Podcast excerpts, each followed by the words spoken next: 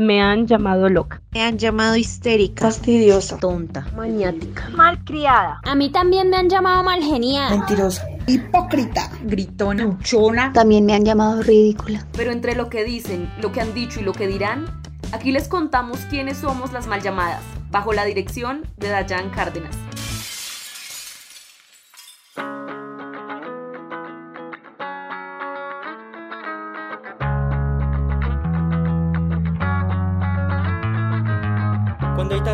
Algo debe romperse. Espero no sea mi espejo, ni la sombra de mi espalda. No me mires más con esos ojos de que tienes unas ciertas intenciones. No puede haber tanta maldad, tendré que apagar las luces del lugar.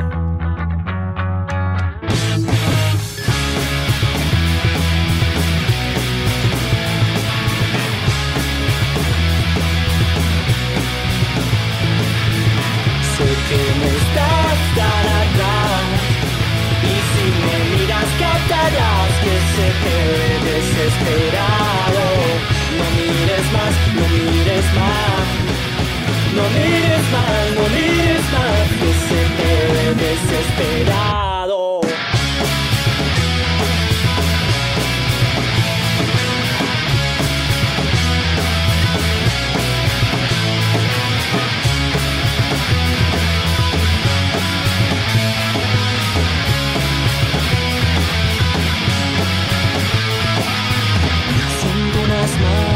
detrás mío. No pertenece a este lugar. Un sentimiento escalofrío. Y mi reflejo basta ya.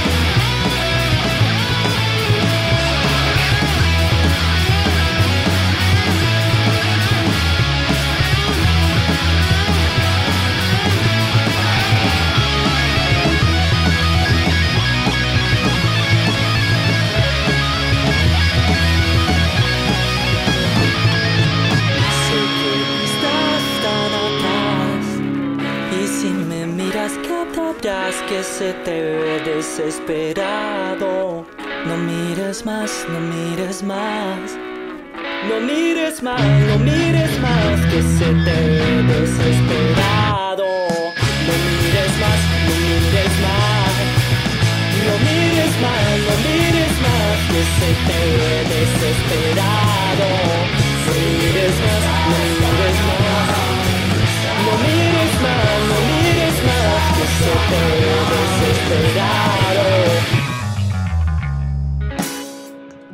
noches, eh, ¿cómo están? Debbie y Joana. Me encanta acompañarlas de nuevo en una noche de las mal llamadas. Les recordamos a todos nuestros oyentes que somos Colectivo Casamonte, nos encuentran como arroba Casamonte, colectivo-casamonte y Casamonte en Facebook. Entonces, bueno, chicas, vamos a empezar. Estuvimos escuchando a la banda Venia con su primera canción que es Reflejo. Hola, ¿cómo están? Bienvenidos una vez más a un capítulo de las mal llamadas, a nuestro quinto capítulo. Y último. Eh, por aquí les habla Joana Luengas. Bienvenidos también a los chicos de la banda. Es una música alternativa, diferente, rockcito que estaremos escuchando durante el transcurso del programa. Esperamos que ustedes también, quienes nos estén escuchando, les guste mucho. Suena muy bien, así que déjense contagiar de la música de Benia. Hola chicas, eh, buenas noches. Les habla Debbie Céspedes. Una vez emocionada de poder compartir un episodio y es el último de las mal llamadas de esta temporada. Y pues a los oyentes es que no se despeguen. Ustedes lo dicen, ya estamos a quinto y último capítulo de temporada y por eso tenemos un tema especial. Vamos a hablar el día de hoy, esta noche, sobre sexualidad al desnudo. Entonces las invito chicas y los invito a todos los que nos están escuchando y que nos han estado compartiendo por ahí sus experiencias sexuales y demás, a que desnudemos todas estas ideas y recuerdos y espíritu que tenemos esta noche. Entonces, no sé chicas, a ver,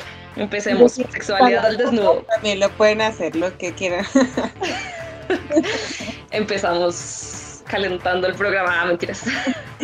No, pues digo, como vamos a hablar de sexualidad al desnudo, pues eso implica el cuerpo, ¿no? Vernos cuáles somos, reconocernos qué nos gusta, qué no nos gusta. Desde ahí empieza la sexualidad, ¿no? Que tengo yo, que tiene el otro, y pues reconocernos, creo yo. Exactamente, es como ese descubrimiento propio para empezar a buscarnos e identificarnos con otros seres y con otras personas. Es muy interesante que empecemos por aquí porque esto de descubrir el cuerpo de unas y de otros y de UNES y demás, nos lleva mucho a un tema que me parece súper interesante que son los tabús, eso que a nivel social, religioso y no sé, político incluso podría decir, viene como coartándonos un poco de este sentir y este autodescubrimiento. Entonces, nosotras, ¿cómo ligamos estos tabús y cómo esto ha cambiado nuestra sexualidad? Los que desde muy pequeños nos dicen. Anteriores programas hemos hablado sobre cómo la mujer se nos complica un poco más hablar de nuestro cuerpo porque desde pequeña nos están diciendo que a nuestra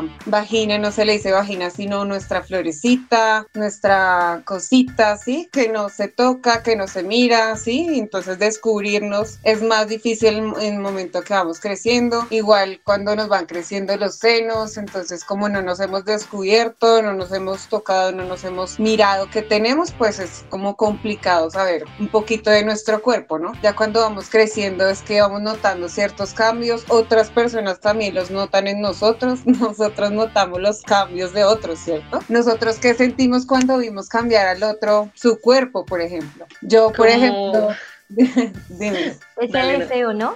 Estaba pensando eh, lo que dice Debbie, como en ese, eso ceriza, del cuerpo que, que, te llama la atención, que se te abren más las pupilas, no sé. Siento que es un momento de exploración de, del ser humano y también de uno mismo, como reencontrarse, de sentir esas emociones, de cómo sentir a otra persona el roce de la piel y también cómo sentir también el momento, uno también tener esa inclinación. La sexualidad, cómo nos lleva a tener una inclinación, ya sea de género, que nos gusta, si sea hombre, mujer, el mismo género, ya como también nos vamos ratificando en un género de la sociedad también de, este de esa manera, generándonos como tipo de etiquetas. La sexualidad también tiene sus etiquetas en el cual todavía nos sentimos sumergidos. Siento que hay muchos tabú. Actualmente siento que es muy limitado hablar, no sé, por ejemplo, digamos en el transporte público, hablemos de sexo y la gente una nos va a mirar como que les pasa, estas viejas están alborotadas o la palabra como es arrechas, que nos dicen o, o están que en calor, porque las personas así son las mujeres, así son nuestras, sí, exacto, así son las, nuestras madres, nuestras abuelas, así ven estos tabús. De esa manera la sexualidad. Y yo siento que desde muy pequeño nos han generado esa de esa manera, porque por ejemplo nuestras mamás nos dijeron sí, vas a,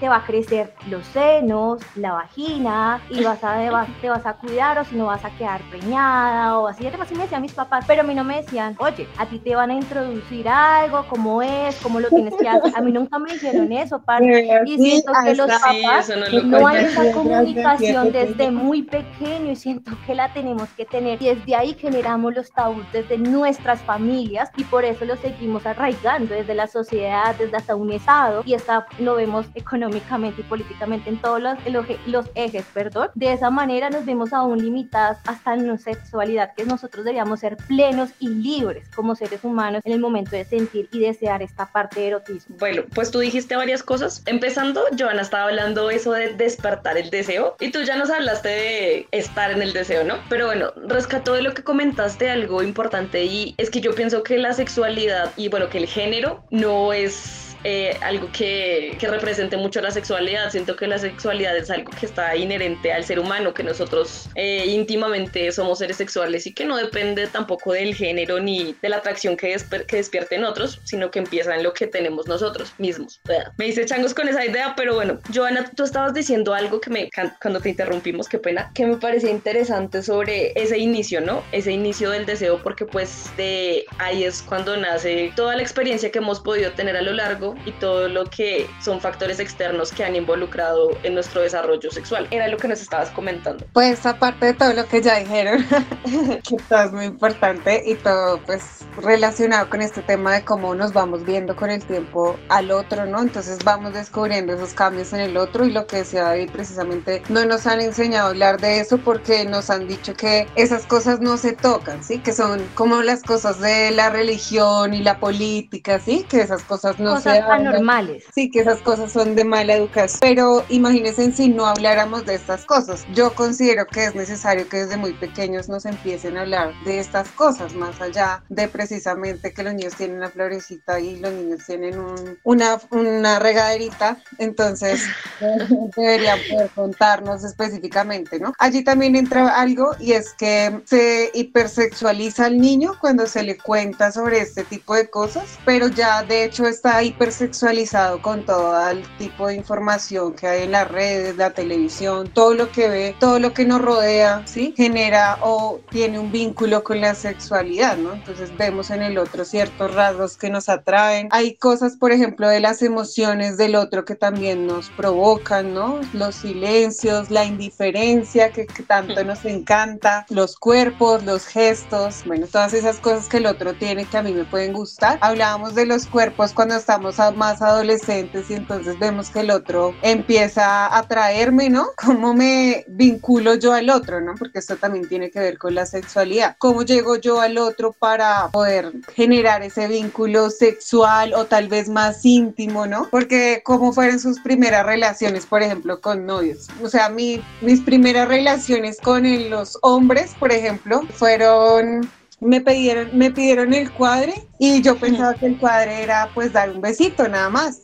Te lo juro, yo no sabía que querían más cosas, pero luego entendí que pues no era el momento de un cuadre y la persona pues como que también se dio cuenta que yo no, no le votaba. Pero defíneme un cuadre porque para mí cuadre es como hacerse novios o una relación, ¿no? ¿Estoy mal?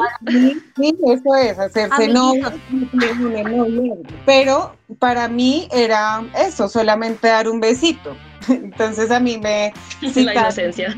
detrás de una concha de un parque a, a, ser novios y yo no sabía cómo ser novia de nadie, entonces yo no sabía que se hacía de novios, entonces yo pensé que después del beso ya nosotros ya no nos volvíamos a ver, ¿sí? Entonces eh, después digo como que me seguía buscando y yo no entendía y ya después del tiempo fue que mis amigas me dijeron que el cuadre era otra cosa, que era que teníamos que darnos besos más seguido y cosas así, que yo no entendía por qué tenía que hacerlas o no sabía cómo, es que como uno no sabe cómo hacer esas cosas, ¿ustedes supieron que, ese es un problema de no llamar las cosas por su nombre? Exacto. Porque a nosotros no nos enseñan qué es lo que está pasando, qué es esto que, que ocurre en este tema, cuáles son estas partes del cuerpo, cuáles son estas emociones o estos sentimientos que nosotros podemos tener. Y por no darle el nombre correcto, el nombre que tienen las cosas, que tienen los asuntos, es por lo que terminamos confundiéndonos y pensando cosas así como lo que te pasó a ti, Joana. Digamos, chicas, no sé si alguna de estas acciones, estos escenarios que nos vimos en nuestras adolescencias, ya sea para vernos con alguien, darnos un pico, tener alguna intimidad, siempre lo hicimos a las escondidas o digamos por la parte, o usted lo hicieron en su plena libertad, o sus papás sabían, decían, vaya, vaya tire, vaya, vaya, véase con este y dele un pico. No, siempre lo hacíamos a las escondidas y siempre uno era, por ejemplo, a mí me pasa algo similar a lo que decía Giovanna, que es el miedo como le invade uno saber a qué se enfrenta y cómo hacerlo. Uno no sabe, porque, por ejemplo, tiene un chico que siempre, en ese tiempo era el auge de, de Macano, que el chico me quedó un Sí, parce, te lo juro. Y era el auge y él me estaba conquistando con esas canciones y a mí mí me parecía súper lindo. Y yo decía, no, un amigo normal. Y no, y el chico quería otras cosas más fuertes. Era, era súper grande, tenía como 19 años, parcito tenía como 14 años. Y, y yo, y el mal, cuando yo me enteré, cuando marica, y cuando ese día yo fui a la tienda y el mal dijo, vamos a vernos en la tienda. Y yo, bueno, y yo, yo fue, mami, voy a hacer el mandado. y me vi escondidas con el chico y no, y, el chico a cogerme a la fuerza, a darme un pico. Y yo lo saludé normal en la mejilla, como normal, como un amigo, y no, él no quería eso. Yo decía, ¿es real? Yo decía, ¿qué quiere? Yo decía, yo quedé en shock, todo me, me, ponía nerviosa, no sabía cómo reaccionar en su momento. Y yo decía, todo lo que uno hace a las escondidas también tiene sus consecuencias, el no saber lo que uno está haciendo en su momento y no tener la comunicación con su mamá o ya sea con alguien. Digo que hasta en los colegios tenía uno tener en la educación básica este tipo de información para uno no verse como tipo amenazado. Yo creo que uno hasta uno mismo se ve amenazando, amenazado en el momento que uno está explorando estos tipos de escenarios o del momento que uno está creciendo. Sí, chicas, pues esas son experiencias buenas y experiencias malas dentro de el descubrimiento de este tema sexual. Y pues hablando de estas experiencias, vamos a escuchar el reel que es sobre estas experiencias que han tenido nuestros oyentes. Bueno, yo creo que el tema este de la sexualidad y más específicamente como el desarrollo de, de, la misma es complejo para todas las personas, estoy seguro de eso. Pero también estoy seguro que es un poco más complejos para las personas que hacen parte de la comunidad LGBTQ+. Eh, pues yo soy homosexual y, y, sé que para mí fue difícil, no solamente porque cuando empezó todo esto yo tenía 16, 15 años y no entendía por qué yo sentía algo diferente al resto. No entendía por qué a mí me gustaban los hombres y por qué no me gustaban las mujeres. Yo creo que es algo difícil, algo confuso sobre todo. Y más porque uno a esa edad no, no, no, está, no es suficientemente moro para entender que hay diferentes tipos de sexualidad. Uno viene con el pensamiento de, de, la casa que uno tiene que ser heterosexual, que tienen que gustarle las chicas, o bueno, gustarle los chicos en caso de que sea una chica. Siento que ha estado como muy marcado ese pensamiento y bueno, después de que pasa todo el tema y uno como que por fin logra identificarse y y sentirse a gusto con quién es, viene el tema de empezar como a saber qué te gusta o qué no te gusta. Y yo creo que desde mi punto de vista todo eso se logra como simplemente con fallar o tal vez probar. Ha sido como mala, ha sido como mala porque como, como tú tienes una sexualidad cuidadosa, tú te cuidas y estás orientado, alguien te orientó cuando eras chiquito, porque pues a nosotros en el colegio no era como si nos, orientaran y nos hablaran de la sexualidad de que somos niños. Y es algo que se debería dar. Debe ser muy natural hablarnos y nosotros hablar de nuestro cuerpo y hablar de muchas cosas y hablar de, de cómo cuidarnos y de cómo cuidar a nuestra pareja en tal caso. Pero a mi parecer, y yo personalmente yo digo que ha sido ni mala ni buena, porque obviamente uno ha tenido unos momentos. Que me pasa es que sexualmente no creo que les dé la talla. Si me hago entender es como, bueno, tengo las características que le pueden gustar a una persona. De pronto, al momento de tener relaciones no es lo que se, no, no, no es lo que se esperan, pues yo no sé nada, si me hago entender. Y el internet no es, no es un un buen amigo para uno guiarse o no aprenderse. Hay temas que se tienen que hablar con profesionales y yo creo que la sexualidad es, uno de esos. Pero está la vaina de que existe el tabú de preguntar sobre el sexo, sobre el cuerpo, sobre toda la vaina. Y, yo como nunca fui a preguntar aquí en mi casa, ay, que yo no sé qué, que sí sé cuántos, que todo eso. Por lo mismo, a mi parecer mi vida ha sido irregular, porque esa experiencia yo creo yo creo que no he tenido tantas experiencias como para hablar tan abarcadamente del tema, porque pueda que uno vea videos, pueda que uno investigue, pero no es lo mismo a uno hacerlo o intentar. Lo que sí considero es que se debería dar el tabú de hablar eso en familia. O sea, como que uno diga, no, se tiene que cuidar, que yo no sé qué. Pues nosotros, esta generación, pues sí hablamos un poco de eso. Y las generaciones que vienen después de nosotros ya vienen con el chip un poquito más actualizado. Pero nosotros nos alcanzamos a comer una época muy, muy retrograda de esa. De no hables de eso, eso no lo digas, eres muy chiquito, yo no sé qué, igual, eso va de la mano con las orientación, orientaciones sexuales. Si ese tema se, se toca desde que uno es niño, uno no se sentiría tan sofocado cuando está descubriendo su sexualidad. Somos Colectivo Casamonte. Recuerda seguirnos en nuestras redes, en Instagram como colectivo-casamonte Facebook como Colectivo Casamonte y en Twitter arroba C Casamonte. Te esperamos. Bueno, chicas, y esto fue lo que nos comentaron. Yo les cuento que incluso haciendo las grabaciones, pidiendo a la gente que nos enviara como sus noticas de experiencias, por ahí me di cuenta que somos muy tímidos para hablar de eso, que nos gusta mantener en secreto esas historias y que nosotros mismos no pues nos ponemos esta restricción, aunque bueno, aunque hay unos que contaron unas cosas así metiéndonos a la poligamia, parafilia y demás términos que encajan en, en esta temática de la sexualidad. A mí me dijeron que no opinaban al respecto del tema. Me dijeron muchísimas gracias por tenerme en cuenta, pero no opino.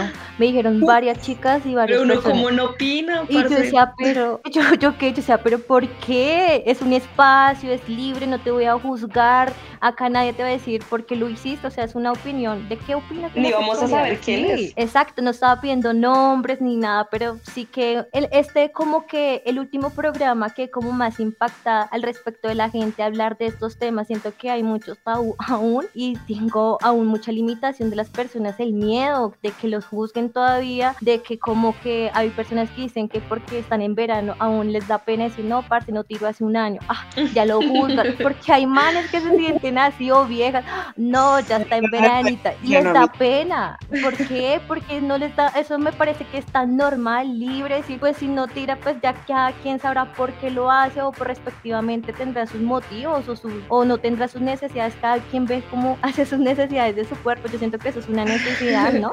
Sí, total, eso hace parte de las necesidades del cuerpo. Sí. Y además es extraño, ¿no? Que uno pensaría que ya en esta época la gente se ha soltado un poco más eh, en Con referencia más a esto. acceso a internet, parce, y no lo hay todavía. Pero no, incluso la gente sigue refugiándose en su soledad y en la pornografía antigua que de verdad deja mucho que pensar para los estereotipos de sexo, de cuerpo y de realidades. ¿No les ha pasado cuando hablas con chicas que a veces también hablan cuando, o también hablan de, ay, usted alguna vez se ha tocado o se ha masturbado y dicen, ¿qué le pasa? ¿Hacerles hanchado la madre? A mí sí me ha pasado O hablar con chicas de eso. Sí, o rojos, dice- porque no rojos, los hombres también Sí, son muy tímidos en eso. A mí me ha pasado, yo he hablado sobre todo, no sé por qué a mí me da más comodidad hablar de estos temas con hombres, bueno, sobre todo porque yo me rodeo más de hombres que de chicas, pese a que los, hom- los hombres reflejan como esa identidad eh, de dominantes, de que necesitan, que tienen mayor deseo, que necesitan, eh, no sé, mayor interacción sexual o interacción física, todavía también se cohiben mucho, o no sé si es que los intimida hablar de esos temas con mujeres. Yo creo que más adelante podríamos estar hablando de eso con nuestra banda invitada, ya que todos son chicos,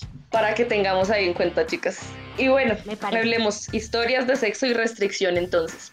Cuando yo estaba, digamos, conociendo el mundo de la sexualidad o explorando, que era pues mi primera pareja. Y un día estábamos en una peluquería y entonces, y pues en las peluquerías por lo regularmente siempre hay revistas. Entonces nos pusimos a ojear y ojear y cuando vimos una, en toda la mitad de la revista hablaban sobre el Kama Sutra. Todas las poses y se hablan ahí en la revista. Entonces él me hizo cara como que, ¿no la robamos? ¿No la llevamos? Mira, qué ideas tan chéveres. Y yo, ay, eso se puede hacer. Y yo era así, y él era en serio. O sea, ¿cómo uno es la imaginación, lo lleva todo eso? Y es tan rico que también uno se deja contagiar y no vivir en esas limitaciones. Yo siento que a veces también nos limitan nuestras parejas de las que nosotros nos conseguimos, que dicen que por eso las mujeres, de- a veces la mayoría son todas pasivas en la cama. Y yo creo que todos deberíamos ser versátiles. Es tanto- falta de creatividad. Exacto. Yo creo que deberíamos ser versátiles, tanto la mujer y el hombre, pues, o ya sea en que estemos nosotros en ese momento de intimidad. Siento que sería dar mutuamente, tanto que se debe satisfacer, porque ahí venimos también de las restricciones. Siento que ahí viene la parte del orgasmo. Siento que es una restricción aún para la mujer, que el hombre aún se satisface mucho, uno pi- solo piensa en él y a dónde quedan nosotros, dónde quedamos nosotros en un segundo plano. Y siento que la mujer aún tiene ese, ese pensamiento, no, yo tengo que satisfacer al man y ya y después yo a dónde quedo. No, eso también es de mutuamente porque es un trabajo de los dos. Siento que los dos se sacrifican para obtener lo que queremos llegar a su punto. Sí, qué triste, ¿no? O sea, Sí. hablar de orgasmos desde una perspectiva de pues femenina, siento que es diferente a la masculina. Bueno, aunque yo tengo entendido que los hombres tienen algo que también es eyacular, pero no es un orgasmo como tal, y un punto que sí es orgásmico. Pero igual es mucho más fácil para un hombre llegar a este punto. ¿O ustedes qué opinan? Bueno, por ejemplo, en mi historia, ya que estamos acá al desnudo, yo sí tengo muchos problemas para llegar a orgasmos. Entonces siento que en parte lo que tú decías, Debbie, me parece un poco injusto. Y llegué incluso en un momento de mi vida que yo dije, si yo siento que este man no me va a complacer, lo siento, pero chao, frenamos aquí lo que está ocurriendo y nos vemos en otro ambiente, porque pues, o sea, sí, también es algo radical, pero también tengo ganas de, de saber, de sentir, y pues eso referente a orgasmos. Pero creería que al respecto de eso también tendríamos que nosotras trabajar en eso, de nosotras conocernos, de nosotras explorarnos, y ahí yo vengo de la masturbación femenina, de esa manera que para nosotras todavía hay un tabú. Pero el hombre es normal que se masturbe en su adolescencia, claro, el hombre se está conociendo, se jala la pita y ya, normal. Pero ¿Ustedes a cuántos años se masturbaron la primera vez? Marica, súper tarde. 20, yo como a los 20. Yo como a los 21, ya cuando estaba en la universidad, como en cuarto semestre, más o menos que ya uno ve así las cosas de otra perspectiva, digámoslo de esa manera. Pero sí, súper tarde, mientras que un chico, tú le preguntas, va un chino de 12 años ya se la jala, parce. Y es tan los normal. comentarios de, de, los tíos, me acuerdo porque tengo primos y mis tíos son así súper lamparosos. Sí, es como cuando sale mi primo del baño, le está saliendo pelo en la mano y yo no entendía, pero ya después me explicaron. Yo, ah, yo también. Tiene 12 años. mi hermano le decía al otro, ay, vea, me están diciendo tío. Y yo decía, ¿por qué tío de a dónde? Y yo miraba la pared y yo decía, no veo nada. ¿Cuál es tío? Y después me dijeron, estúpida, es por esto, porque me Códigos de hombres. Sí. ¿Ves? Eso de los códigos de género también es muy gracioso. Pero sí, o sea, bueno, yo no soy fanática de la masturbación, debo confesarlo, o sea, de la autosatisfacción. Yo sí prefiero que alguien más me ayude en esa parte, pero sí pienso que también es una responsabilidad de nosotras poner la cara y no es como, ah, yo voy a ver si el man lo hace bien y si no. Siento que es algo también de comunicación, de que si a mí me gusta algo, saberlo comunicar para que pues estemos en sintonía de lo que tú dices, busquemos una armonía y un placer juntos. Vamos a seguir escuchando a la banda Venia que nos trae una canción que me trae mucha curiosidad, pero bueno, dejar que todos la escuchen y después hablamos de esto.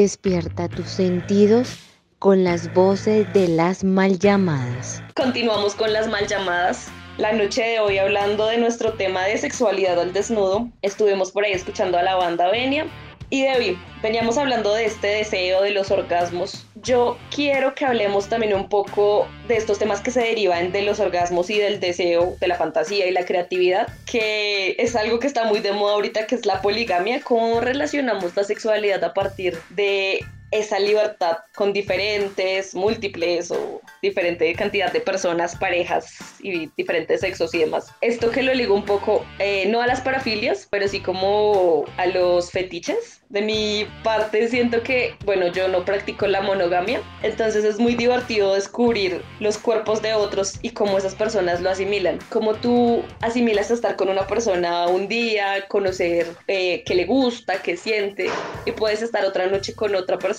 que te hace sentir algo diferente. Entonces, siento que podríamos también hablar de ese tema. ¿Qué opinan ustedes? ¿Qué, qué les ha pasado referente a eso? ¿Tenemos historias que contar? Ahorita tú nos cuentas más de tus historias referente a que a la poligamia. Eh, yo opino que lo que ocurre es que nosotros somos por naturaleza, como ya lo decíamos antes, seres sexuales, ¿no?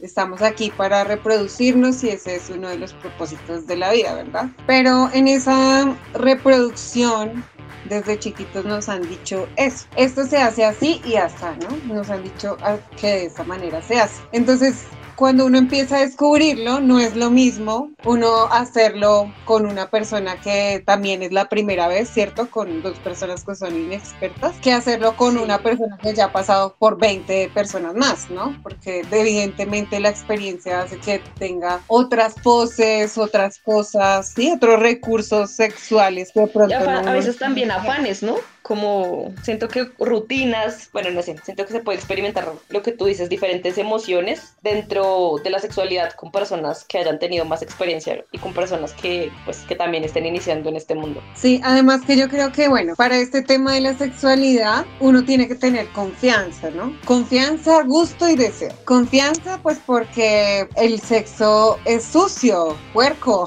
cochino, no es algo como que ay no, sino no es muy estético de todo allí, entonces pues hay que tener cierto grado de confianza porque cuando uno no acepta su cuerpo, entonces que empieza con las inseguridades, que bla, bla, entonces uno tampoco lo disfruta, ¿sí? Entonces ahí es cuando también empieza como que el otro sea el que disfruta y yo no, pero entonces como yo soy segura de mí misma, de mi cuerpo y como yo misma hago lo que sea de conocerme y disfrutarlo, ¿no? Con respecto a esto de la poligamia, yo creo que en esto de que somos seres sexuales y nos han dicho cómo se debe hacer el sexo toda la vida, no nos han dejado descubrir precisamente cómo es el sexo, ¿sí? Cómo es, cómo se siente con diversas personas, cómo se vive y precisamente en estas nuevas generaciones son las que estamos descubriendo que esto es posible, que estas historias que nos contaban antes, donde nos decían hombre con hombre, mujer con mujer, son ciertas, ¿sí? Que el mundo tiene otras posibilidades y yo pienso que seguramente más adelante en un futuro, tal vez no muy lejano, todos resultaremos siendo bisexuales o gustándonos todos los géneros, todos los... Pansexuales. Exacto, entonces ya en un futuro esto va a ser todos con todos, no va a haber... Así que es rico descubrirse, descubrirnos. Yo también opino que hay muchos seres humanos hermosos en el mundo y que qué rico conocer a muchos, pero siempre con pues confianza, seguridad, ¿no? Ante todo porque la sexualidad, eh, sabemos que hay enfermedades de transmisión sexual y embarazos no deseados, ¿cierto? Entonces hay que cuidarnos entre todas estas cosas que habita de la sexualidad, porque es muy rico, muy delicioso vivirlo, pero pues también dentro de lo responsabilidad. Exacto, tiene unos, eh, unas consecuencias que pues también son preocupantes, ¿no? Como todo, tiene sus pros y sus contras, sí, reacciones. Y esto de los fetichismos que decía Jan, pues eso yo creo que en ese autodescubrimiento de lo que me gusta, y lo que no, sí, porque de pronto llevo como conociendo muchas personas o una sola con la que quise experimentar todo, pues ya luego me gustan otras cosas, pero también hay unos límites, ¿cierto? Porque esta sexualidad eh, tiene unos límites de permisión, de que hasta que el punto el otro me lo permite, porque ya cuando eh, uno quiebra esos límites, pues ya esto no es una sexualidad libre, sino se convierte en un abuso, entonces hay unos límites muy, muy finos entre la sexualidad y el abuso, entonces hay que también ahí estar pendiente y poder comunicarle al otro lo que me gusta y lo que no me gusta, ¿no? Y que el otro pueda entender cuándo no y cuándo sí. Correcto. Por ejemplo, chicas, ustedes me van a confesar. Ustedes aquí, aquí también se confiesa. Toda misteriosa. ¿Ustedes alguna vez han hecho algún trío o un cuarteto? ¿Han hecho así, no? No. ¿No? Yo no. Yo no. Yo, yo me siento muy tranqui en ese aspecto. Yo sí lo hice una vez. ¿Sí? Yo también. Yo lo he hecho. Chicos, chicas, eh, a ver, cuéntenme. Con chicos, lo mío fue con chicos. ¿Los dos, no, los chicos? Yo le he hecho bueno, empecemos con una, a ver, Joana, a ver, vamos, vamos, calma. ¡Qué emoción!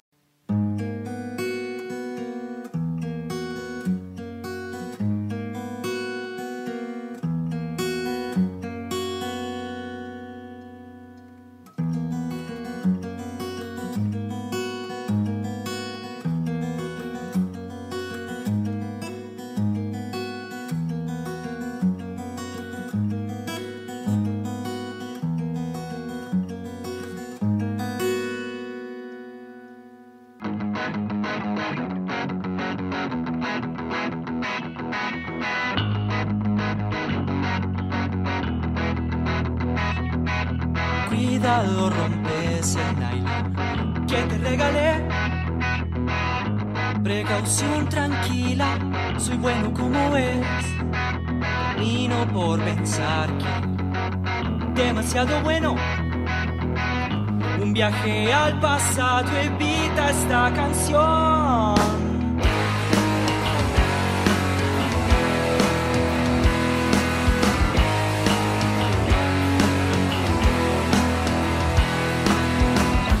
¿Cuánto tiempo ha pasado en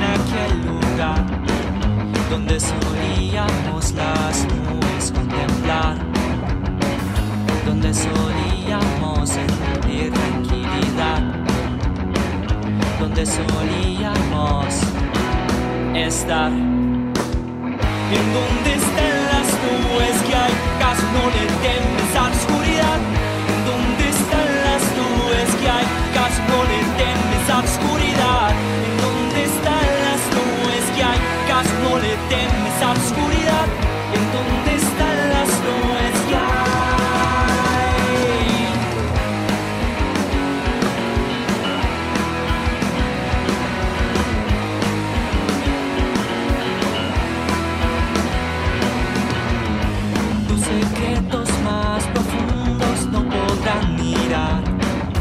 lo hermoso que sentía en esa realidad. En mis sueños más extraños siempre estás. Cuando tus padres me invitaron a cenar, en donde están las nubes que hay, caso no le temes a la oscuridad.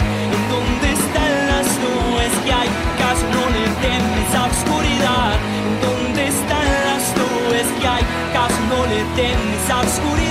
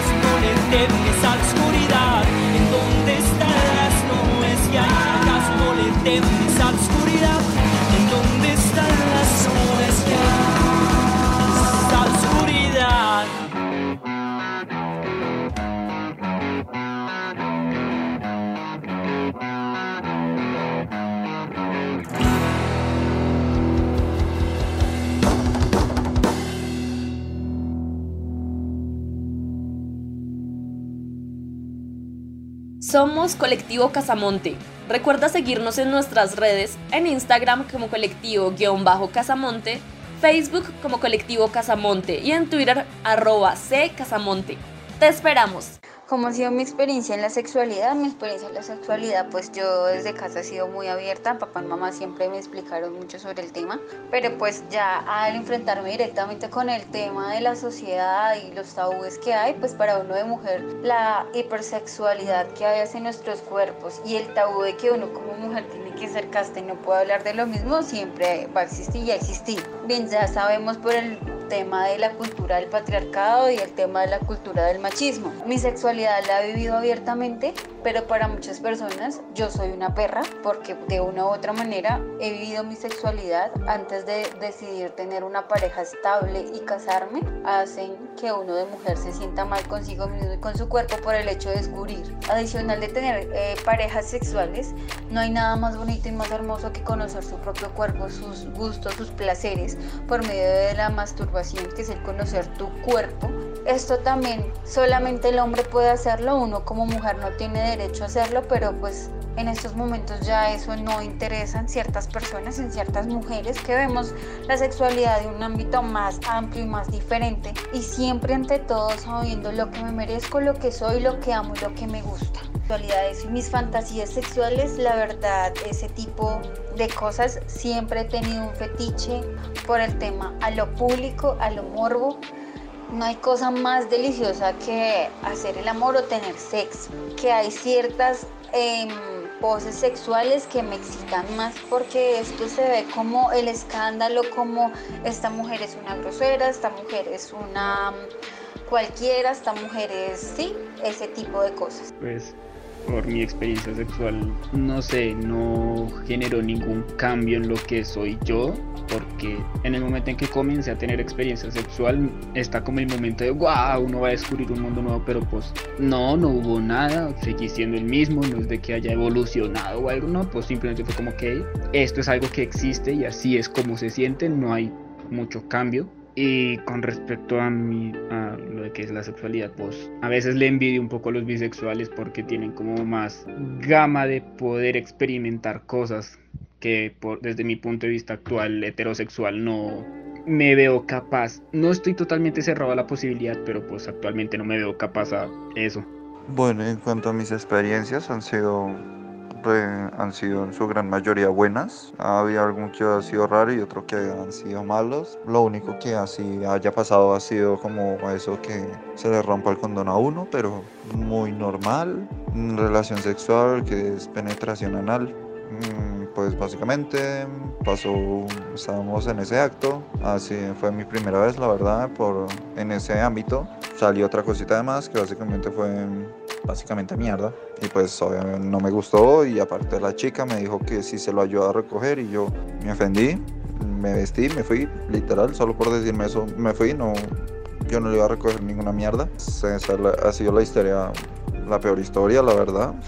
Una chica que, que sí me buscaba mucho, demasiado. No entendía por qué y pues bueno, acepté y pues intenté estar con ella en ese ámbito, pero una vez empezamos en ese acto, pues lo único fue que no sé si ese día comí algo raro, pero a cada rato eran, sin exagerar, cada 20, 30 segundos eructando, eructando, eructando y... Mi experiencia con la sexualidad ha sido densa. Soy medio homofóbica, entonces como que relacionarme así con personas así homosexuales ha sido denso. Pero pues bien, ya, ya aceptándola, ya me gusta, ya hasta dudo de mi sexualidad ratos. Bueno, pues esto, esto de la sexualidad como que sí es incómodo de hablar. A veces. También depende pues de la persona. Pero pues siempre va a ser incómodo. Es claro. Y pues ahorita digamos como en la sociedad ha sido feo porque como que juzgan mucho por los gustos, aunque ya pues ha ido bajando eso de a los homosexuales y eso. Y pues los diferentes que han salido ya. Y en mi caso, pues ha sido como, siempre ha sido como heterosexual, siempre como que sí nos llenan la cabeza eso, que siempre todas las personas deben ser así. Entonces conocer a alguien que no lo es ya es como, como diferente, como raro pero pues uno tiene que acostumbrarse y conocer a la persona, ¿sí? Porque pues la sexualidad no define la persona. En una experiencia, pues mi mejor amiga salió del closet y ha sido difícil porque ya como que sí, se ha perdido como la confianza o no sé. Es como difícil a veces, como que uno pone en dependencia que si cambia su sexualidad, pues va a cambiar todo.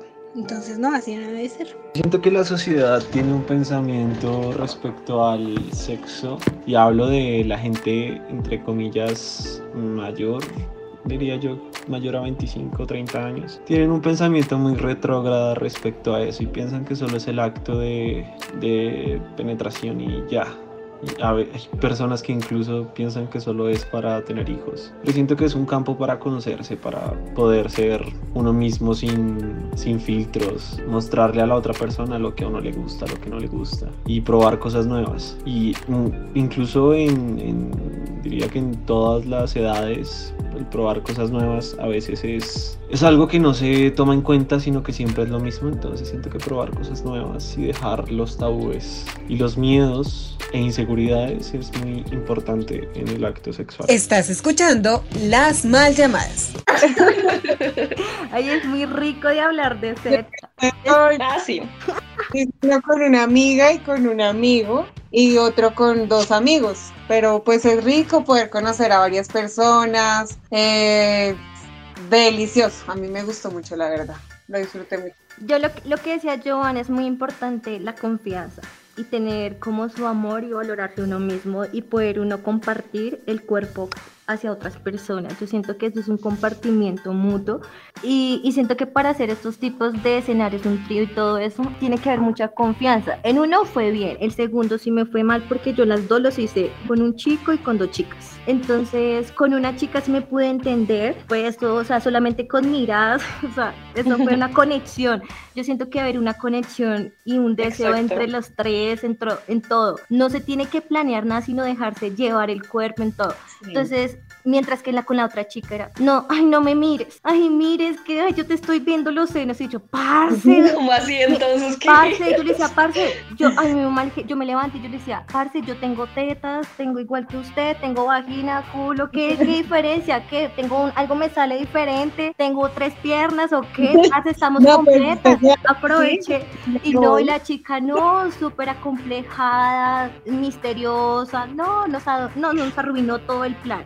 Entonces lo que yo digo, que entonces para hacer también de esos, de tipo estos escenarios, uno también tiene que saber con quién lo hace y quién se presta, porque todas las personas no tienen esa mentalidad tan abierta y de poder explorar, porque yo siento que todo lo que estábamos hablando de las poligamias, todo esto mundo que es un mundo nuevo que nos está llevando a explorarnos con otras, con otras personas, con otra identidad de género, ya sea que nos, no nos sentamos identificados en su momento, pero yo siento que es el momento de conocernos con los otros, ya sea de otra manera, entonces siento que de esta manera este oleaje de la poligamia. digo que es algo muy misterioso no tener una relación con tres personas a la vez, parce, os digo que es un voltaje, si uno con uno ya está sufriendo, imagínese con tres esa libertad. Yo entonces digo que eso va también en la persona, en todo lo que uno se conoce, cómo uno tener esa mentalidad y no tener esos, esas limitaciones como ser uno celoso, el tóxica, lo que venimos a las relaciones tóxicas, a eso. Todo eso desencadena para uno poder dejar ser al otro, dejarlo vivir, ¿sí? Y que también nosotras vivamos. Entonces, de esta manera yo siento que, que los fetiches, ay, los fetiches también son muy ricos. Ah. Por ejemplo, hay los fetiches, hay muchos de, por ejemplo, yo tenía un fetiche que a, mí me encantaba cuando estaba en mi adolescencia, cuando yo estaba, y aún lo tengo todavía, digamos que lo manejamos, ah. lo manejo, que a mí me gusta cuando yo estoy en cuatro, siempre me cojan del cabello y como si estuviera, o sea, como si yo estuviera cabalgando, ¿sí? Algo así, como si yo fuera el potra, o sea, como si yo estuviera algo así, pero es un fetiche que tengo ahí y siempre, o sea, siempre me tiene que coger el cabello y siempre lo he manejado, entonces cada quien tiene como su fetiche para sentirse uno, ¿no? O sea, como buscar esa, esa esa necesidad de lograrlo, como esa intimidad. Sí, además yo creo que cuando uno está teniendo sexo o está intimando con otros, no hay nada más rico y más erótico que el otro sea, ¿no? Dentro de su sexualidad, ¿sí? Que se deje que sea el mismo, eh, no hay nada más rico que una cara de deseo, ¿no? A mí me... Las miradas, enloquecen, ¿no? Todo eso cómo va enloqueciendo a la persona y las emociones, cómo lo van poniendo a uno, ¿no? O sea, es que digo que el cuerpo humano es tan extraño en ese momento que uno se reconoce y dice, pero todo eso hice yo. ¡Ah! ¿Es que ¿No les ha pasado? Preocupantes, hasta, bueno, preocupantes y deliciosos también, ¿no? O sea, tiene dos caras de la moneda el deseo. ¿Ustedes han cumplido alguna fantasía sexual o, o tienen alguna en mente que todavía no la han cumplido? Bueno, sí, vamos a hablar de esto, pero entonces démosle paso a lo que dijo el público. Lo que pasa es que tú sabes que yo no he tenido mucha experiencia y yo siento que me falta aprender mucho. Siento que es como aprendizaje, realmente no, no siento que sea como bueno o malo, siento que es más como aprender y a conocer tanto a la otra persona como a uno mismo. O sea, entonces siento que no es ni una experiencia ni buena ni mala, simplemente aprendizaje. Mm, solo he estado con dos personas, de las cuales pues hemos experimentado relativamente todo, se podría decir. Entonces pues a mí me ha gustado, pues siempre con protección y pues disfrutándolo, ¿no? Porque si no, pues ni modo. Yo eh, he vivido la sexualidad eh, desde la parte más íntima. Considero que en este ámbito lo más importante es uno iniciar una relación con uno mismo en la que uno se conoce y se reconoce además, en la que uno aprende y desaprende. Esto es un recorrido que inicia desde que somos niños y poco a poco de acuerdo a, nuestras necesidades, a nuestras capacidades, a nuestros deseos y a las diferentes circunstancias que presentamos a lo largo de la vida es algo que va evolucionando. Sin embargo, yo considero que es muy importante en todos los sentidos, pues iniciar desde, desde uno. Es un tema de, de amor propio, de reconocimiento, es un tema de, de uno conocerse, porque Generalmente uno nunca ha estado en algún momento con uno mismo y uno no se logra conocer del todo.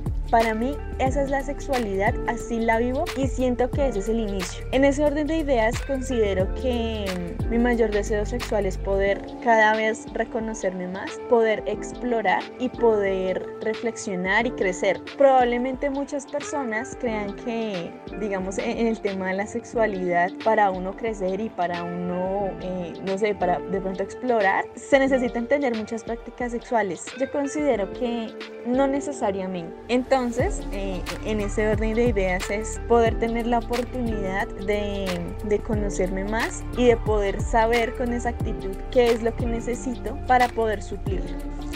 Siento que las experiencias que puedo llegar a tener con mi sexualidad están limitadas por la sociedad. Hay muchas cosas que uno, que las personas no están dispuestas como a probar, ni siquiera a intentarlo, por el que dirán.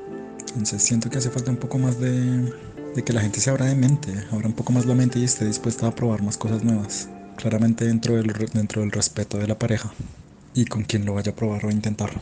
Desenchúfate del mundo y conéctate con las historias de los mal llamados. Y bueno, hablando de fantasías sexuales en las mal llamadas, unas historias bastante curiosas y otros que pues no tienen como mucha imaginación al parecer. A mí me pasó algo curioso justamente eh, estaba buscando como gente que me hablara de sus fantasías sexuales y terminé por allá en un hueco hablando con mi fantasía sexual actual, preguntándole sobre ese tema y fue tan incómodo. fue como, ¿cómo le digo que esta es mi fantasía? bueno, él ya lo sabe, pero... y espero que no esté escuchando este programa. Se le cayó la vuelta. Ah, y si está escuchando, pues no le creo. Ah, no voy a caer todavía, ¿ok? Ah, listo. No mentiras nunca. bueno, no bueno, no. Y continuamos. Entonces, ahora sí, chicas, sus fantasías sexuales para darle paso a nuestra banda invitada. Tengo una que aún no la he cumplido y a mí me gustaría tener intimidad en un edificio que sea súper alto, así como la Torre Colpatria o aún más alto, y tirar en el último piso y estar en el borde. ah, el abismo. Sí, estar, es estar en el borde de la como de la azotea, algo así. De esa manera, tengo una manía de estar en cuatro partes, pero no es una manía. ya, ya vemos. sí. Ya todo nos ha quedado súper claro. Sí, que no se note. Cuatro, cuatro, cuatro, cuatro. Ah. Y Bueno, entonces estar así, y- pero que obviamente esté así en cuatro y esté mirando hacia, hacia abajo, mirando a las personas y obviamente estar totalmente desnuda y que pues esté mucha brisa. Sentir la brisa de esa manera, estar en una noche y haber muchas estrellas y tirar así, que me cojan del cabello igual, con el cabello y así. Así es mi fantasía, así. Estoy Así. loca, maniática, pero me encanta. ¡Ah! Bueno, es válido, es todo válido. A ver, mi fantasía es en un ascensor. A mí me gustaría hacerlo en un ascensor. Que lleguen así, lo detengan y que yo tenga que vestirme así rápido. A los cinco minutos, no, ni cinco minutos al minuto. La locura, ¿no? Cuando uno lo hace así, ¿no? Un rapidito. Ay, dígame que no lo hizo en su adolescencia, ahí al lado de sus papás, y uno ahí rápido. ¡Ay, me van a pillar rápido! Y uno rápido. No, no, no viene, hágale, hágale. ah. Eso es un parche. Ay, no, vivir es rec... Ah, no, mentira. Vivir, sea, recordar es vivir. Sí, al contrario, pero se dijo.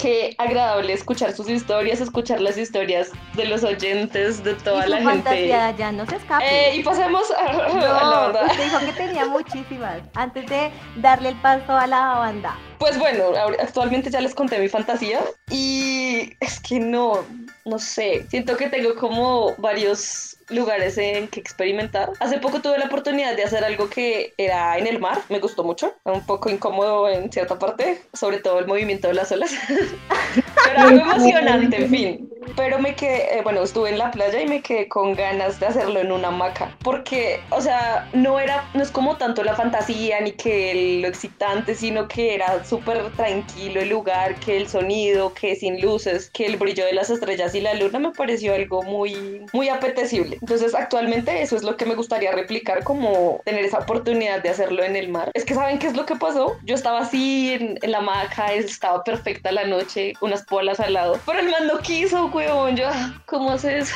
Y me arruinó la fantasía. Tengo todavía esa fantasía en la cabeza. Y ahora que ya hablamos de fantasías, Faltan muchas oportunidades más adelante para que lo podamos lograr. Pero aún no es tarde para cumplirlas. nos vamos de viaje, pues no sé, yo quedé desilusionada porque no pude hacer esa fantasía ese día, pero bueno. Otro día ahí, más otro día en la playa, sí, y en mejor oportunidad, quién sabe, algo más emocionante. Pero bueno, chicas, como siempre, aquí está esperando los integrantes de la banda para contarnos sobre su trayectoria y pues para que hagan parte de este espacio de las mal llamadas que lo dedicamos a la música, a los artistas independientes, a los espacios alternativos. Entonces, pues demos la bienvenida a los chicos de la banda Venia. Con nosotros está Nicolás, Nicolás y Andrés. Y sí, son dos Nicolás. Entonces, hola chicos, bienvenidos. Hola chicos, bienvenidos a las man llamadas. Hola, Un aplauso buenas noches. para que nos acompaña el día de hoy. ¿No? Hola. Hola chicos, bienvenidos. Nicolás Salado. Nicolás Hola, Salado. mucho gusto. Chicos, yo les tengo una pregunta así antes de iniciar y después de toda esta charla que tuvimos. ¿Ustedes son mayores de edad? Sí, sí, Que sí, yo vi, claro. yo vi sus fotos y se veían chiquitos. No, Son fotos ya, fotos ya. Ok, bueno, perfecto, porque ya nos extendimos hablando de muchos temas y, y de pronto no eran aptos para ustedes. Pero bueno, Yo, yo apenas tengo 12 años, pero Yo soy cinco años. cinco. no, súper, súper. Nosotros estamos excelentemente bien. y ese acento, ustedes son, ustedes no son de Bogotá, ¿verdad? Yo sí, No. pero somos de la ciudad de Cali. Ok, o sea, Nicolás, eres Rolo, pero estás en Cali actualmente, ok. Sí, sí, correcto. Vale, y Nicolás número dos, que no hemos escuchado su voz. Nicolás 1, Nicolás 2. Qué pena, yo hablando como tonto y tenía el micrófono desactivado. Yo sí decía, está como muy callado. ya, Bueno. ¿cómo están? ¿Cómo, cómo están todos? Muy bien, muy bien, chicos. Les hemos estado escuchando algunas de sus canciones durante el programa. No sé si tienen más, por ahí estuvimos como haciendo nuestra ronda, nuestra investigación. También hablamos con Esteban, que pues hoy no nos pudo acompañar, ¿verdad? Pero entonces empecemos, hablemos de Benia. No, pues, ¿por dónde empezamos? Si Nicolás quiere empezar sí, a sí. hablar de, de la creación, porque en verdad pues yo no soy parte de, la- del miem- de los miembros originales, en verdad los únicos miembros originales aquí son ellos dos. Yo quiero saber, esto de la Benia Band es que esto de Benia no es de la Benia bendita ni nada de eso, ¿cierto? ¿A qué Mm, se refiere? no. Que No. tiene- Me tengo esa duda. El nombre de Benia nació porque en ese entonces era la inicial de cada integrante. Entonces casualmente dio con venia, o sea, con venia, la venia, la venia de inclinarse, pero pues en, De- en de realidad reverencia, pues. Eso, de reverencia. Esa es con B, B de boca, ¿verdad? Sí. Y lo que nos decía acá Nicolás 2, te voy a llamar Nicolás 2, esto de que la banda, o sea, la banda hace cuánto tiempo inició, cómo, cómo arrancó este proyecto y cuáles han sido sus etapas, porque pues al parecer hay como un antes y un después. como lo decía Nicodos, bueno, si le quieren decir como nos llamamos, Nicolín y a mi Triviño, como mi apellido, es un proyecto que inicia en el año 2019, cuando aún Andrés y yo estábamos en el colegio. Eh, fue algo que surgió porque nuestro colegio, cuando teníamos clase de artística, nos separaban en subgrupos, eh, todas las artes en sí, música, escultura, teatro, cine, etc.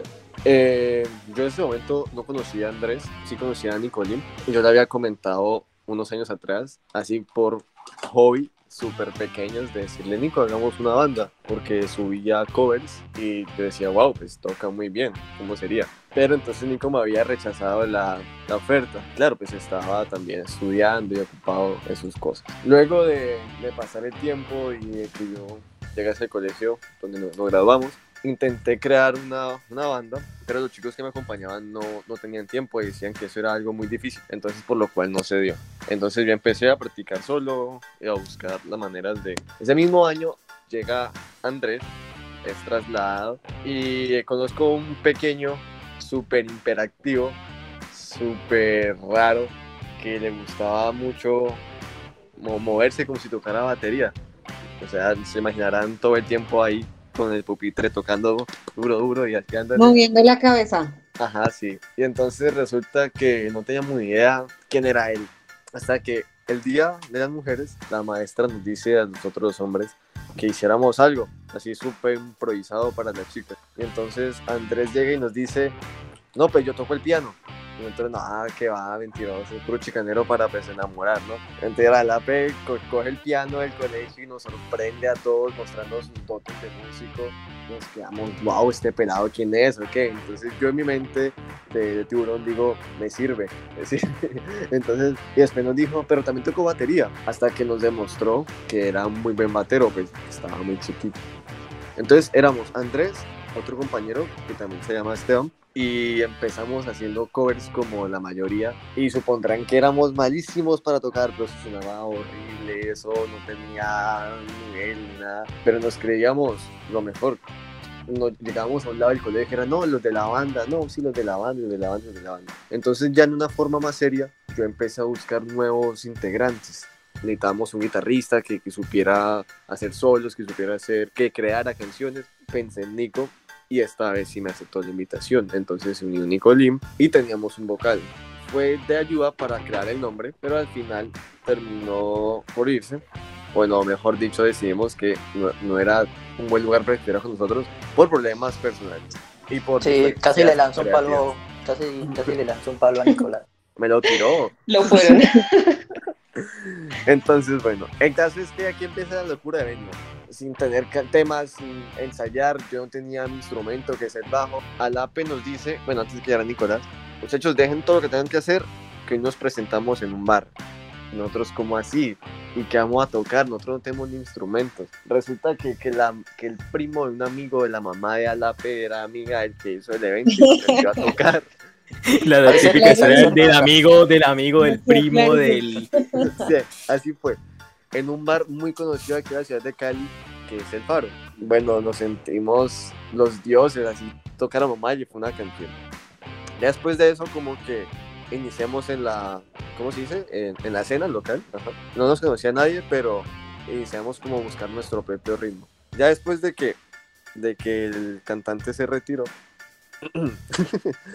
buscamos a otro y pues es algo muy difícil de encontrar acá en Cali porque lo que son vocalistas y bateristas no hay nadie bueno que digamos o le gusta o tenga tiempo porque como sabrán pues Cali es la ciudad de la salsa y acá lo que se mueve es Es la, la salsa. Ajá. Y nosotros, pues, cuatro pelados buscando quién cantara un rock en Cali. Era. Pero hay muchos rockeros que les gusta la salsa. Obvio, obvio. De, de hecho, nosotros, de hecho, nosotros en algunos temas, ahorita vamos a hablar de eso, le metemos un poquito de la salsa.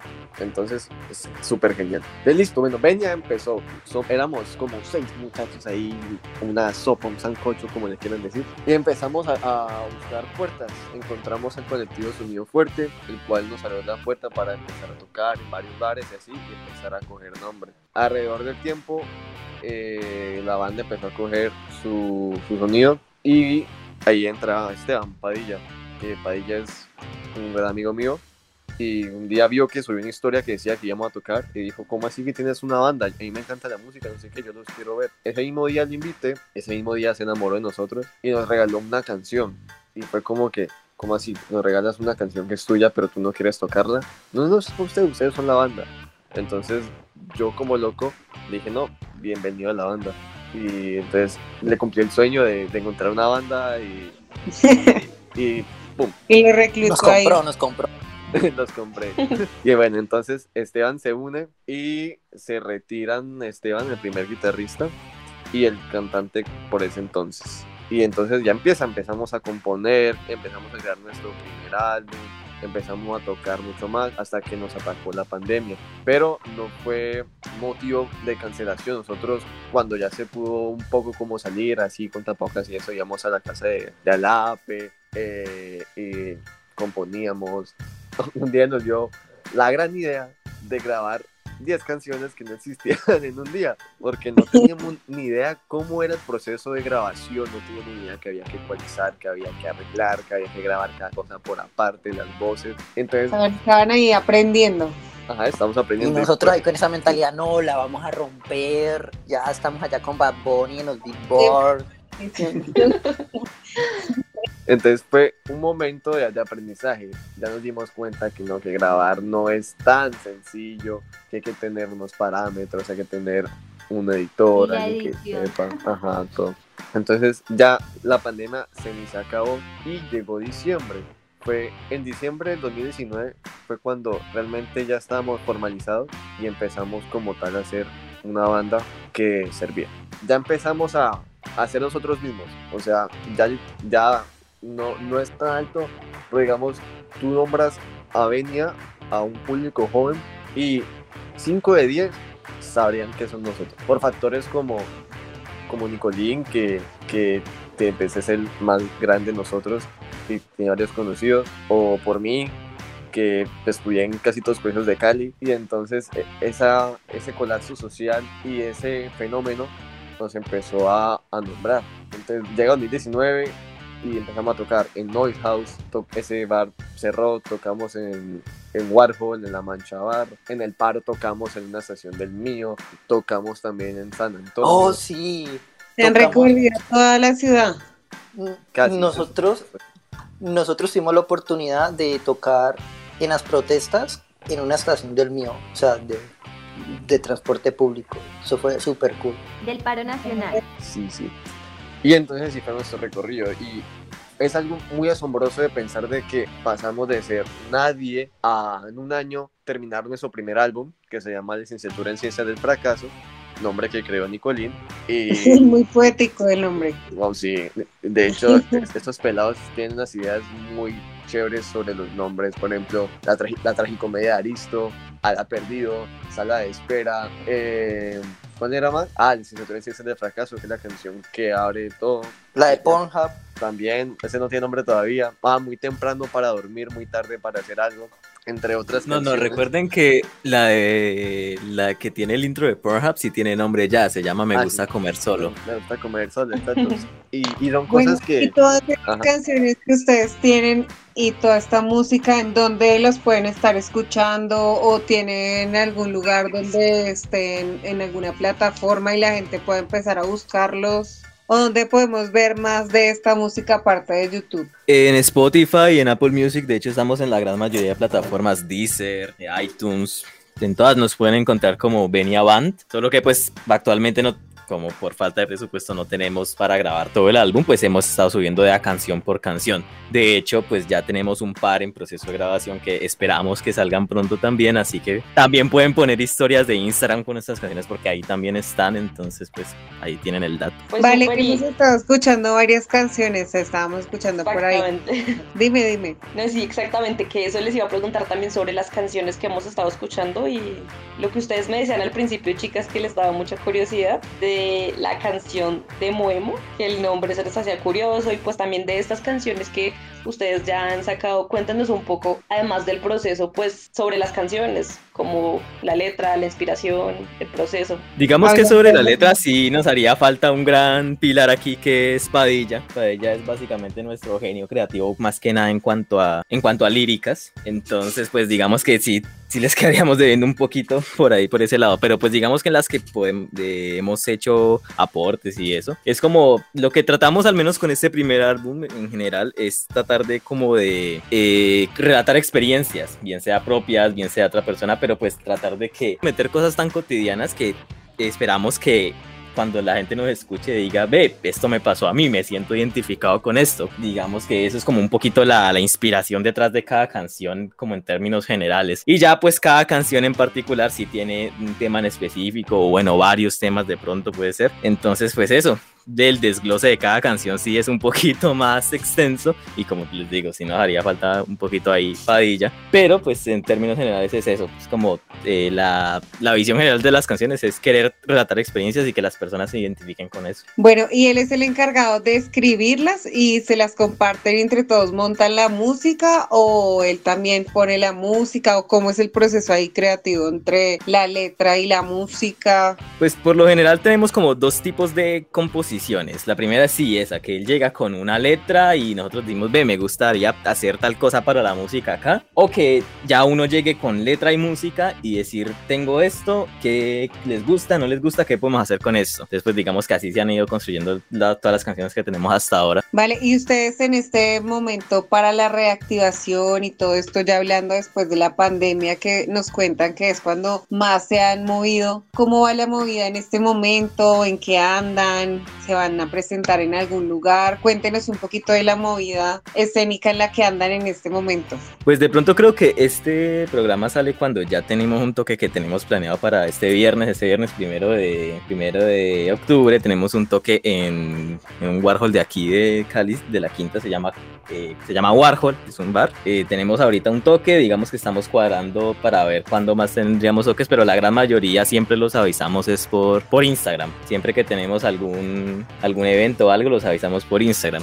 Ya la pregunta de que cómo ha sido la reactivación y eso, pues digamos que casi que como todas las bandas, esperar a que algún bar abra y decir, por ejemplo, ahorita que estamos con el colectivo, esperar a que nos digan, vean, tenemos eh, espacio abierto, qué bandas quieren participar o qué. Digamos que también hemos estado buscando por el lado como de la alcaldía, como sabemos que también se avecina la feria y digamos que sabemos que, esa, que la alcaldía trata de como abrir los espacios para el resto de géneros, pues afortunadamente nos dieron un espacio en la colina de San Antonio eh, hace dos semanas más o menos. Entonces, pues digamos que por ese lado ha sido se nos han dado como las oportunidades y afortunadamente pues nos ha ido a ver bastante gente y pues muy agradecidos con todos.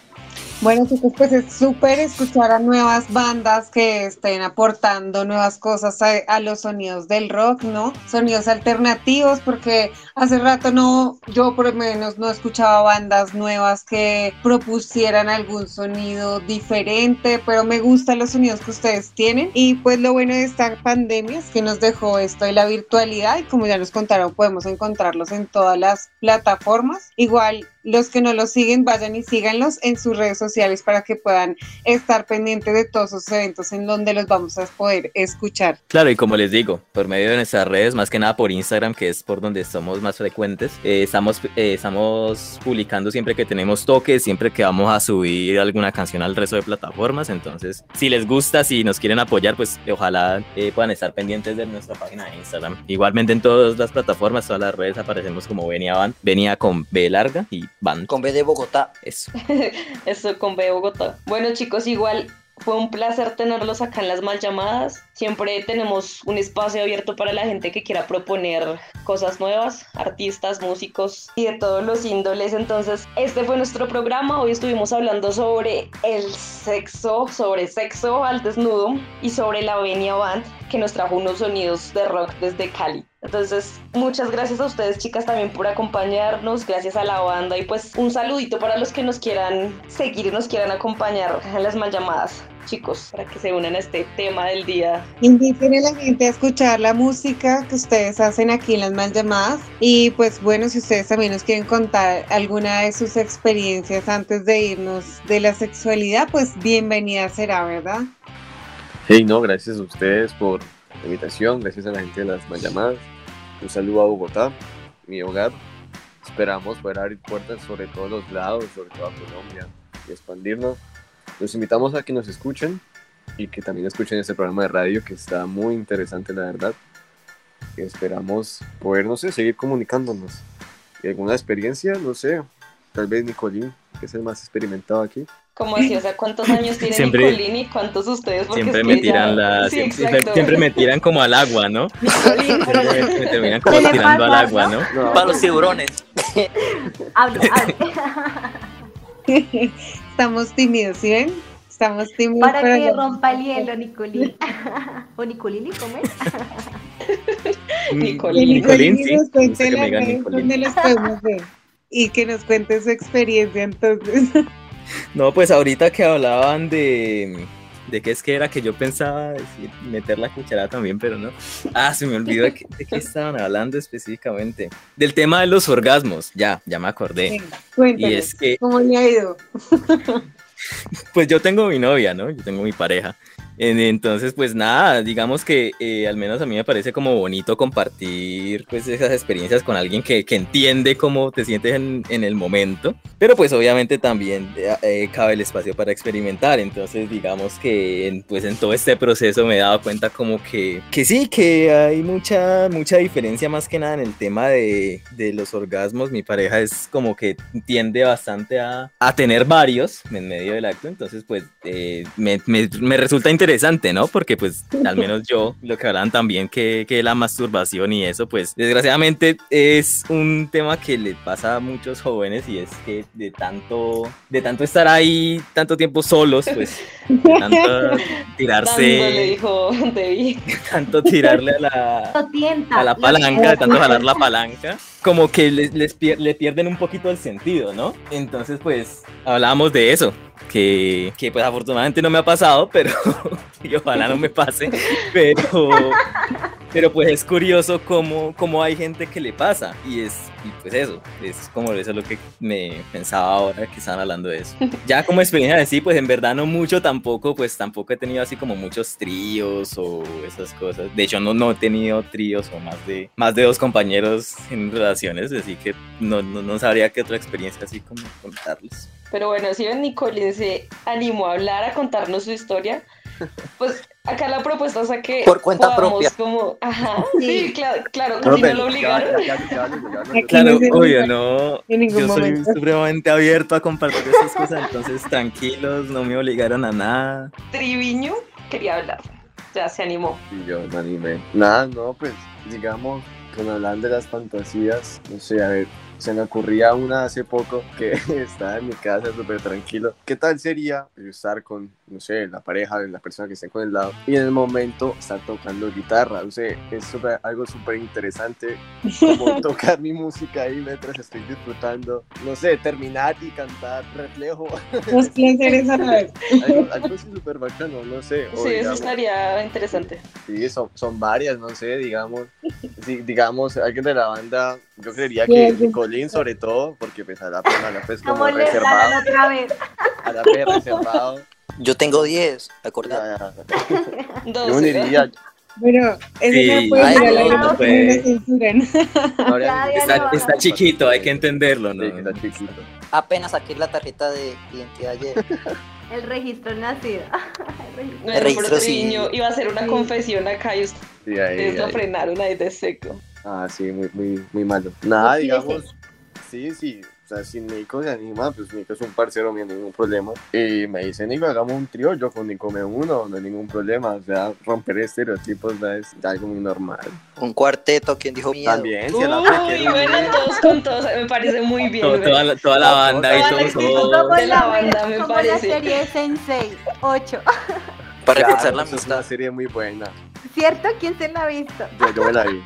Oye, es genial. Es genial, claro.